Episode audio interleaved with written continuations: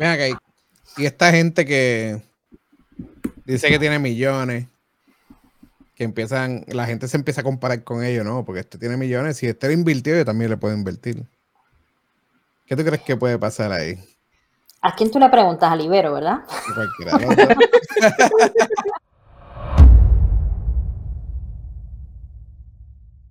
Hola, mi nombre es Vi, bienvenidos a Bicurso. Hoy vamos a estar hablando con Yamaris y con Liber de las estrategias que debemos tomar de acuerdo a la capital que tengamos. Vamos allá. Imagina que quieres construir una casa. Sabes que necesitas que la casa sea segura, funcional y que se ajuste a tus necesidades. Quisieras tener muchísimas cosas, que es un garaje para cuatro carros, una piscina, un cuarto de juegos, etcétera, etcétera. Sin embargo, el espacio que tienes para construir esa casa es limitado y el presupuesto que tienes también es limitado. ¿Qué sucedería si aún sabiendo que tanto tu espacio como tu presupuesto son limitados, decides o tu ambición decide llevar a cabo la construcción de esa mega casa para la cual tú no estás preparado? Tu ambición te lleva a construirla, a comenzar un proyecto para el que no tienes el presupuesto, por lo tanto vas a fracasar, no vas a poder terminar. De la misma forma que tienes que planificar esa construcción de acuerdo a tus recursos económicos, de esa misma manera tienes que establecer cuál es la estrategia que vas a utilizar en el mercado, de acuerdo al capital que tienes. Pues así mismo es que tenemos que bregar con el dinero que estamos invirtiendo en cripto. Porque uno tiene que, invertir lo que uno puede invertir. Uno puede invertir un poco más de lo. O sea, no puedes poner todo tu dinero en riesgo. Y a veces, pues, nos dejamos llevar por la emoción y gastamos mucho más dinero del que se supone que gastemos. Y, ahí es que empiezan los problemas en cuanto a tus inversiones y el dinero que estás gastando. No, claro, y no tanto eso específicamente, sino que también muchas personas piensan que estos tipos de mercado es simplemente invertir y, ya, esperar a que surja un milagro, ¿me entiendes? Sin ningún tipo de análisis, sin ningún tipo de educación previa. Y esos son muchos los, errores básicos que muchas personas sin el conocimiento adecuado eh, tienen a la hora de ser novatos en estos tipos de mercados. Yo creo que que una de las palabras claves, la acaba de decir Libero, invertir. Es que hay mucha gente que entra aquí pensando que esto es apostar. Y hay una diferencia entre apostar e invertir. Como que esto es un juego y, no sé, eh, vamos a ver qué sale. Dejándolo todo a la suerte. Y se olvida que aquí no hay suerte. Aquí se trata de conocimiento. Claro. Digo, hay suerte a veces. Le metiste un ape y el ape se pegó y tuviste suerte ese ah, día. Pero no quiere decir que, todo el tiempo va a pasar lo mismo. O sea, te puedes quemar también. No sé, eso, también te deja, te deja saber que, este mercado, cualquier persona puede ser exitosa sin tener el conocimiento, ¿me entiendes? Cualquier persona con simplemente le dijeron tal, tal call, ah, invierte tu dinero en esta moneda porque va a explotar, sin saber ningún tipo de conocimiento previo a cripto en este caso, lo hace, tiene un profit inmenso, uno que nunca había visto antes, pero de ahí que entonces. No pasa nada, porque es que si lo, si lo llamamos un golpe de suerte y una persona le dieron un call y no sé, se hizo en un día, no sé, 10 mil dólares, y es una persona que no se educa, esa persona va a perder ese dinero así tan rápido como lo consiguió porque no tienen las herramientas, no tienen las herramientas. ¿Cómo pasa con la gente que se gana la lotería? Si buscamos información sobre el porciento de personas que se ganan la lotería y están en la quiebra, o muchos deportistas, atletas de alto rendimiento que han ganado millones de dólares y no tienen nada hoy en día, porque no hay una educación financiera, no hay conocimiento. Sí, tienen que, tienen que ponerse al día en cuanto, no simplemente en las criptos, también están los stocks, la cuenta de ahorro que tengan, el, manejo de, que están gastando en su renta, en su casa, en su auto. O sea, hay, hay un montón de, de de cosas que tienes que tomar en cuenta cuando estás gastando este dinero. Porque te puede afectar en tu vida, en tu vida diaria. Te puede afectar en muchas cosas. Y esa falta de planificación, pues uno siempre tiene que educarse lo más que pueda primero. Eh, empezar a, a, buscar, a leer. Si tienes un si quieres un mentor, o si quieres leer de libro, o quieres leer de YouTube, o quieres ver videos en YouTube, como se dice. Eh, tienes que empezar a buscar esa información porque si no, créeme que el dinero que te estás ganando en ese momento lo vas a perder completo, en, más abajo. Lo importante es que las personas se percaten que necesitan una planificación, que la planificación es esencial. Así que hay que establecer esa estrategia de acuerdo a nuestra, nuestro capital. Yo diría que el primer punto es eso, reconocer que se necesita planificación. Mira, Libera, y Dime. Después de una haberse educado, ¿qué tú crees, qué tú crees que, que, uno es lo que tiene que hacer? No, eso, eso es uno de los principios, por eso es que traemos este tema, porque es uno de los, los iniciales cuando uno entra a este mercado y uno de los más importantes y que muchas personas no, no le dan mucha relevancia y piensan que no es importante educarse en estos tipos de diferentes categorías y cómo manejar su capital, cómo invertir. Y sobre todo, antes de invertir cualquier dólar, en mi caso, yo me eduqué en todo lo que yo pude antes de invertir cualquier dólar, porque obviamente es dinero que no estoy dispuesto a perder, porque pienso que ese quote tan famoso de, oh, invierte lo que estés dispuesto a perder, pero la realidad es que nadie está dispuesto a perder dinero, ¿me entiendes? Nadie. nadie. So, yo, en mi caso, me eduqué antes de hacer cualquier tipo de inversión y la realidad es que es bien importante, pues en este caso, es cómo comenzar a invertir ya después de haberte educado. Mira y también esto es, hay mucha gente que dice, ah, pues si aquel invirtió mil, pues yo también voy a invertirle mil a eso. O quieren hacer exactamente los mismos pasos que, que uno hace. Y sinceramente, Tú puedes tener, puedes tirarle a las mismas monedas, los mismos tokens, puedes hacer las mismas inversiones y a la hora de la salida nadie va a salir exactamente a la misma, al mismo tiempo, nunca va a ser lo mismo.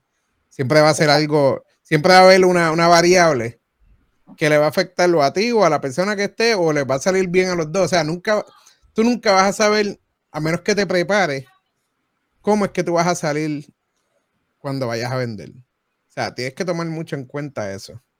Por eso el, punto de libero es súper válido. Hay que, hay que educarse de cómo comenzar a invertir. Y luego que te educas, pues entonces hay que poner en práctica eso que aprendiste. Aunque la educación financiera es algo, no es algo que tú aprendes hoy y ya mañana no hay nada nuevo. Esto es algo continuo. Tú tienes que estar todo el tiempo, todo el tiempo buscando nueva información. Las cosas cambian. Eh, en, mi caso, yo empecé en cripto hace un año exactamente, abril no, fue marzo, un año, y eh, este mercado es totalmente distinto hoy. O sea, todo está en evolución, todo, todo cambia, hay que estar constantemente educándose. No, y tomando, eh, tomando en cuenta lo que dijiste de cómo poner en práctica el conocimiento adquirido, si te dejas llevar y, en, en, base a las comunidades que he pertenecido y personas que he hablado referente a inversiones, muchas personas se educan invierten mucho capital en, diferentes cursos, que si mentores, que si acá y allá, y a la hora de la verdad nunca ponen en práctica ese conocimiento adquirido. Y eso es sumamente importante. ¿De qué vale invertir tanto capital si a la hora de la verdad no lo va a poner en práctica y no va a hacer que, te beneficie a ti como inversionista? Vean que, que y esta gente que dice que tiene millones que empiezan, la gente se empieza a comparar con ellos, ¿no? Porque este tiene millones, si este lo invirtió, yo también le puedo invertir. ¿Qué tú crees que puede pasar ahí? ¿A quién tú le preguntas? A Libero, ¿verdad?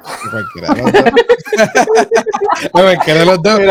Tienen millones, entonces la gente, la gente lo que hace es que dice, ah, pues, si él lo hizo, yo lo puedo hacer también. Sí, copy, copy trading, básicamente. Hacen copy trading, pero la realidad es que el, el apalancamiento de, cada cual es diferente, específicamente si tienes tanto capital como, como estás diciendo sobre estos millonarios. ¿Me entiendes? Nunca la cantidad de, X que se necesita para esa persona va a ser diferente a ti para obtener el, profit necesario. So, ellos pueden estar bien con 2, 3X y ya se retiran felizmente. Tú tienes que esperar ahí tus 15, 20X para poder hacer un buen profit. Es como cuando te dicen, como cuando te dicen que el riesgo de ellos es mayor que el tuyo. Falso. Yo no lo veo, de esa manera. Falso. Yo lo veo de que tu riesgo es mayor. Al tener menos capital, tu riesgo es mucho mayor a una persona que tiene más capital. Claro, y, por ende, por ende, tu, el porciento que, que vayas a arriesgar en, este, en ese punto en específico tiene que ser mucho menos. Eh, si nos dejamos llevar por una estrategia básica en este tipo de portfolio, pues debería estar arriesgando un por ciento de tu portfolio de tu 100%, ¿me entiendes? Eh, si estamos hablando en trading o en cualquier tipo de inversión o proyecto en específico. Y al final del... Dale, dale, dale. Yo creo que también es importante aclarar que eh, a veces vemos mucho en las redes que hice no sé cuántas X, pero no te muestran qué cantidad de dinero es la que hicieron. Muy pocas personas hacen eso. Pero ¿cómo te vas a decir eso? 3X pueden ser 30 dólares. Sí. 3X pueden ser 30 dólares. Como pueden ser 3 mil dólares. Entonces, la gente tiene que, nuevamente volvemos al asunto de la educación, al asunto de la educación. Y respecto a la pregunta que, que lanzaste, Vi, de, del asunto de las personas que tienen muchos millones y, y pues también eso es, eso es un estilo o un modelo de negocio también. Es el modelo de, no, no sé si usar la palabra influencer, pero si yo, si yo, si yo tengo eh, unas ovejitas y estas ovejitas me siguen, ¿verdad? Las ovejitas me siguen y yo le digo a las ovejitas que se coman esta mata eh, y las ovejitas van y se comen de, esa planta, la comen, ¿verdad? Pero mientras más coman esas ovejitas, más, eh, más producto voy a tener yo. O sea, yo te digo, invierte en esta moneda para que subas el valor de la moneda. Yo me retiro, tengo mis cientos de dólares acá, no te digo cuándo me retiro, cae la moneda y mis ovejitas se quedaron sin nada. Eso es una estrategia de negocio. Es la verdad. Estás hablando, tú estás hablando de, los que hacen los calls. En mucho, porque hay, mucho, hay muchas personas que hacen calls y la gente viene y entra sin mirar, sin tomar números. yo estoy hablando de mi experiencia. Yo estoy hablando de mi experiencia. Esto es algo que a mí me pasó. Cuando yo comencé en cripto, yo recibía calls de personas que yo pensaba que, sabían, uno por ignorante, porque uno no, tenía el conocimiento, y allí yo iba y metía mi dinerito. Estas personas retiraban su dinerito, se caía la moneda y yo me quedaba sin mi dinerito y esas personas con muchas X. es una estrategia de negocio, es una estrategia, la estrategia que estas personas utilizan, no lo utiliza una persona, lo utilizan muchas personas. No, son muchos, sí, son muchos. Hay que tener mucho cuidado.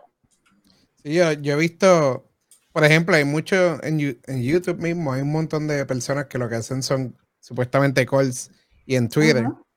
Y son tantas personas las que lo siguen a ellos que esa moneda va a subir eventualmente de alguna manera. O sea, la moneda sube.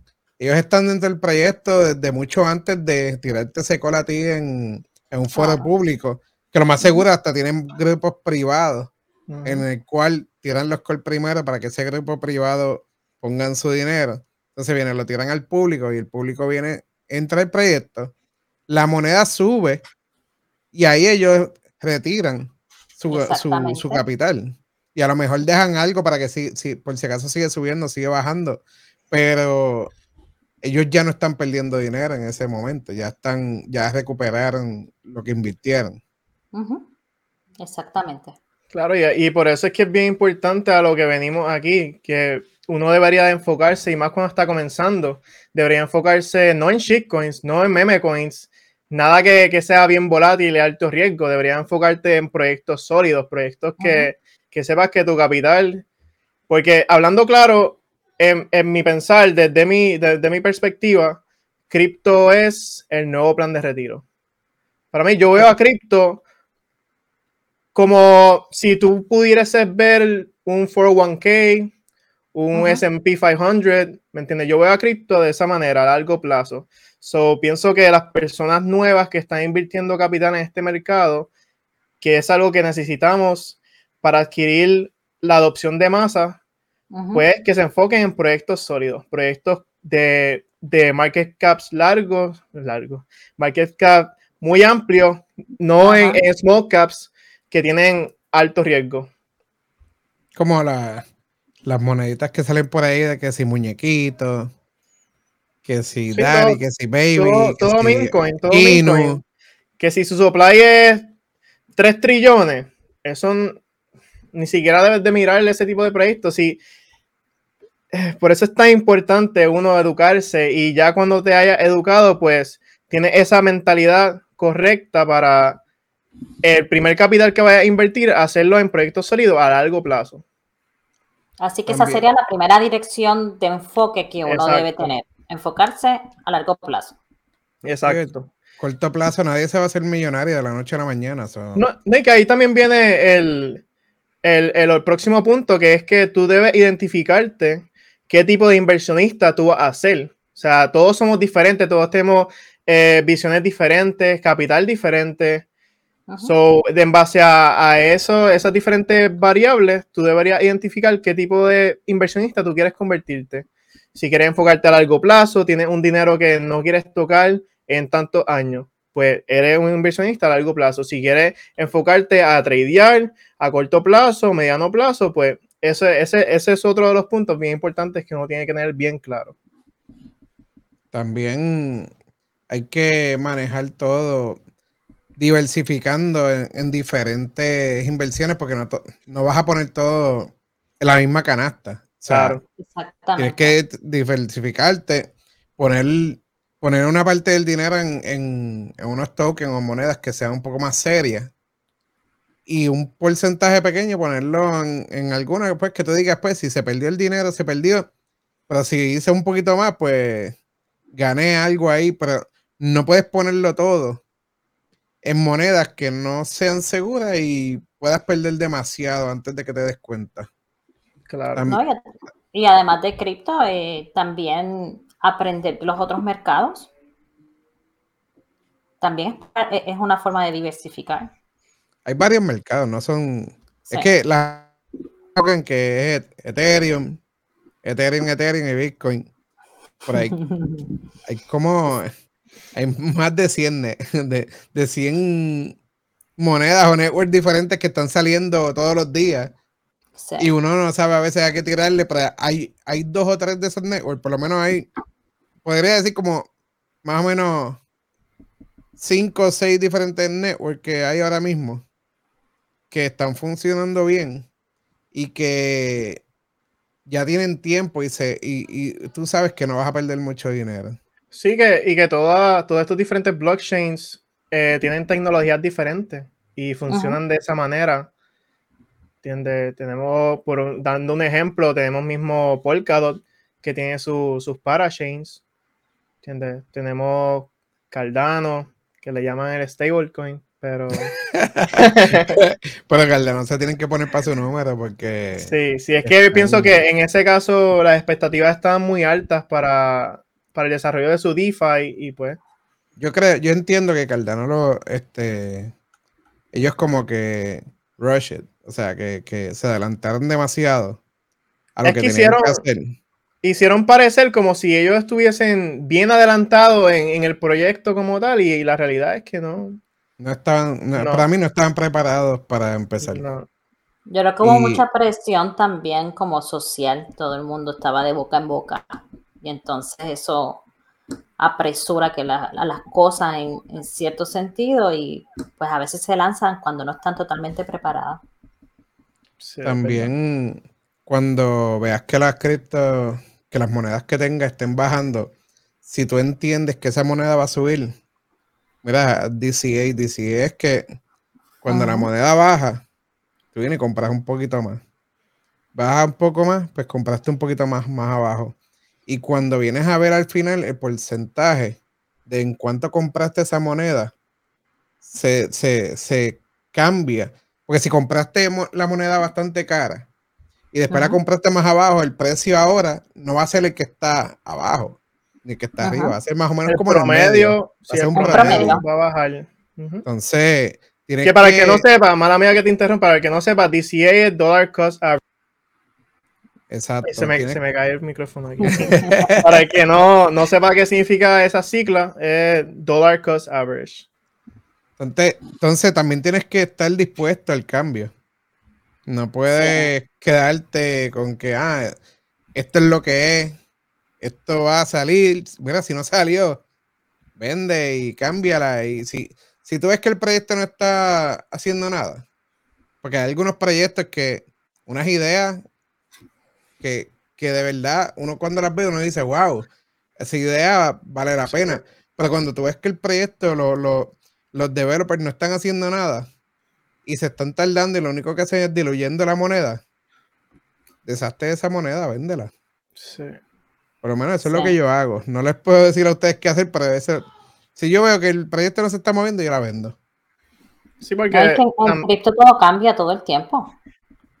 Dale, libero. No, mala mía, mala mía por interrumpirte ahí. Pero no, lo que iba a añadir era que que muchas personas, hay muchos developers que tienen muchas ideas innovadoras, pero la realidad es que no importa, y se, hemos sido testigos en proyectos fundamentalmente sólidos, que no importa qué tan innovadora puede ser tu idea, si la comunidad que lo vaquea y las personas que están invirtiendo y están moviendo su capital hacia ese proyecto, deciden que ese proyecto no va a triunfar. El proyecto, desgraciadamente, no importa qué tan innovador o qué tan que tanto use case pueda tener en la vida social, no va a subir, lamentablemente.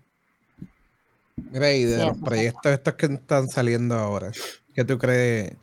Proyectos de NFT duros, duros que estén saliendo más o menos ahora. ¿Qué tú crees de eso? Mercado de NFT eh, se ha probado que cuando cripto en general, BTC está en bearish, siempre el mercado de NFTs sale con un bull. So, siempre pompea. Siempre que está bajo el mercado completo, los NFTs tienen su, yo diría que su trimestre que, que pompean y llegan a all time high en todos los tipos de ecosistemas y todos los, en este caso, pues OpenSea, eh, Marketplace centralizado, u otros como también Solana. Tenemos un proyecto en la red de Solana que, que ahora mismo es el número uno, se llama D-Gods que sobrepasó su all-time high en volumen. Ahora el floor price llegó a 264 solanas, si no me equivoco, de el minteo haber sido al principio tres solanas solamente. So, hay, hay, hay, mucho, hay mucho de qué hablar en el área de NFTs y siempre hay también en ocasiones que, añadiendo un poco, que el mercado esté bearish y esté desangrándose, es bueno sacar eh, capital líquido, porque muchas veces me he dado cuenta que las personas tienen cierta cantidad de capital en su portfolio líquido, pero no porque tengas capital líquido significa que automáticamente tienes que invertirlo en algo, tienes que deshacer, tener, mira, tengo esto, ¿a, qué, ¿a qué le puedo invertir? ¿A qué puedo meter este dinero? No, porque en ocasiones como esto, que el mercado se pone bearish, se está desangrando, es tu momento de acumular hacer DCA, como mismo estábamos hablando, en estos diferentes proyectos a largo plazo, como también una manera de también, valga la redundancia, eh, diversificar tu capital y asegurarlo exponiéndolo en estos tangible assets, que serían los NFTs. Tiene un capital líquido o tiene una moneda que, que, que ya llegó a, a, donde tú querías y ahora va a caer porque hizo su all-time high, porque no todo va a seguir hacia arriba, siempre va a haber una corrección. So, ese capital tú lo mueves a este tipo de, de, assets que vienen siendo NFTs. Porque como acabo de mencionar, cuando el mercado está desangrándose, ese es el mercado que va a subir. A mí me sorprende la adopción. La adopción de los NFT es algo absurdo. Yo, eh, a mí también me gusta el asunto este de, decoración de interiores y todo eso, y precisamente sigo un montón de, marcas que son lo que se consideran dentro de esa industria marcas de lujo o marcas artesanales. Y precisamente hoy estaba viendo una de esas marcas que ellos se dedican a hacer eh, productos en cristal, con un cristal ahí especial. Bueno, cada cosa que ellos venden es cientos y cientos de dólares. Un vaso te puede costar, no sé, 300 dólares, una cosa así. Y de repente hay un live que ellos están lanzando un proyecto de NFT. Yo decía, pero, pero ¿qué es esto? O sea, esto está en todos lados. También hay que tener, este, hay muchos proyectos de NFT que son así, que son de compañías que tú dices, pues tienen a alguien que los vaquee. Porque la compañía no va a dañar su nombre cuando tiran un NFT. Pero hay muchos NFTs también que son igual que los coins y los meme coins. Este, son, son NFTs que tienes que tener cuidado al comprar. Y también, eh, lo que pasa es que algunas veces están vendiendo NFT que no son reales, o sea, son copias y tienes que tener cuidado cuando estés comprando, que tienes que asegurarte que ese NFT sea el, que el verdadero, el que se supone que sea. Eh, pero los NFT está bien, los NFT esto está bien interesante y todavía están empezando, todavía muchos proyectos que pueden salir, muchos usos que todavía no se le han dado, que están saliendo poco a poco. Y esos usos, pues, tiene que estar verificando a ver cómo es que van a funcionar en un futuro y ver si ese proyecto tiene, tiene algún uso, no simplemente una foto o un JPEG, que es lo que está saliendo ahora. Tienen que asegurarte de, que tenga un uso en un futuro y así no pierdes tu dinero y tiene, no, no estás con el precio alto por el hype en el momento. Y a largo plazo, pues tiene, tienes una, una inversión que vale la pena. También todos los proyectos, como hablamos hace tiempito, el de MMF, que sigue dando mucho de qué hablar. Libero le gusta ese proyecto, está enamorado ahí. Ese proyecto promete, promete y, los developers y el equipo han trabajado duro en, en sacar hacia adelante ese DEX que viene siendo Decentralized Exchange y sé que prometen mucho, mucho, mucho en un futuro y, tiene una expectativa de llevar el DEX completo con las diferentes ramificaciones que tiene a un nivel que no se ha visto en, esta área específicamente del DeFi. Así que MMF es un proyecto que cualquier momento que, que vean correcciones de mercado vale la pena acumular a largo plazo. Yo creo que deberíamos dedicar como que un podcast completo solamente hablar de él. No sé, ¿qué les parece? ¿De, cuál de MMF? Claro, ¿por qué no? Digo, se puede, se puede. Invitamos más gente para que hablen de cómo les ha ido. A mí me ha ido bien. O sea, no es que estoy diciéndole que tengan que comprarlo, tengan que comprarlo ahora, porque nosotros no, no le decimos a ustedes qué hacer, pero claro. cada cual con su estrategia. Pero el proyectito se ve bastante bien. Este. Ve acá, y Alibaba, ¿qué era lo que tenía? Alibaba, yo creo que lo que pasa es. Este. Yo sé lo que pasa, ¿verdad? Cuéntanos, ¿qué pasa? Alibaba estaba empezando a incluir las criptos para poder comprar. ¿Qué pasa? En China, de acuerdo a lo que está pasando, pues no va a poder pasar. Pero en el resto del mundo, si ellos integran las criptos con, las compras de, ese website, puede cambiar mucho la economía. Porque todo, todo es basado en el dólar, como todos sabemos. Pero hay, hay, muchas cosas que están pasando hoy en día que están cambiando eso, a ser un poco más en monedas digitales. eso hay que. Vamos a traer eso en otro de los podcasts para hablar más de las monedas digitales y lo que está pasando en el mundo, porque están cambiando tantas cosas ahora mismo que no se sabe si las monedas de los países van a seguir subiendo. Ya Europa tiene su moneda digital. Estados Unidos me imagino que creará la suya. China tiene la suya. O sea, todo el mundo tiene una moneda digital ahora mismo y puede que todo cambie a ese, ese tipo de, de, transacción. Todavía falta algo, pero, pero ya eso viene por ahí.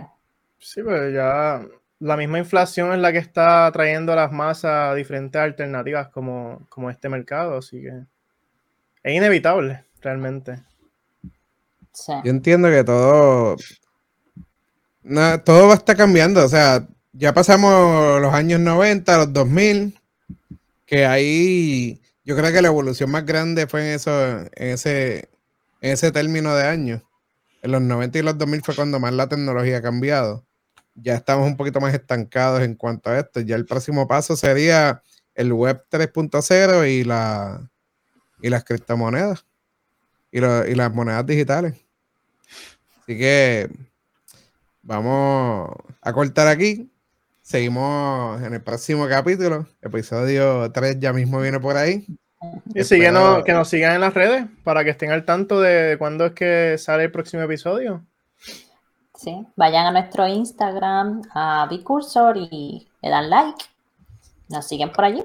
Estamos en, en Instagram, estamos en Facebook, YouTube, en todas las plataformas que puede que una que otra que algunos de ustedes sepan no estemos, pero en casi todas las plataformas nos busca en el nombre de Bicursor y nos vas a encontrar. Así que nos vemos y que pasen buen día. Bye bye, chao.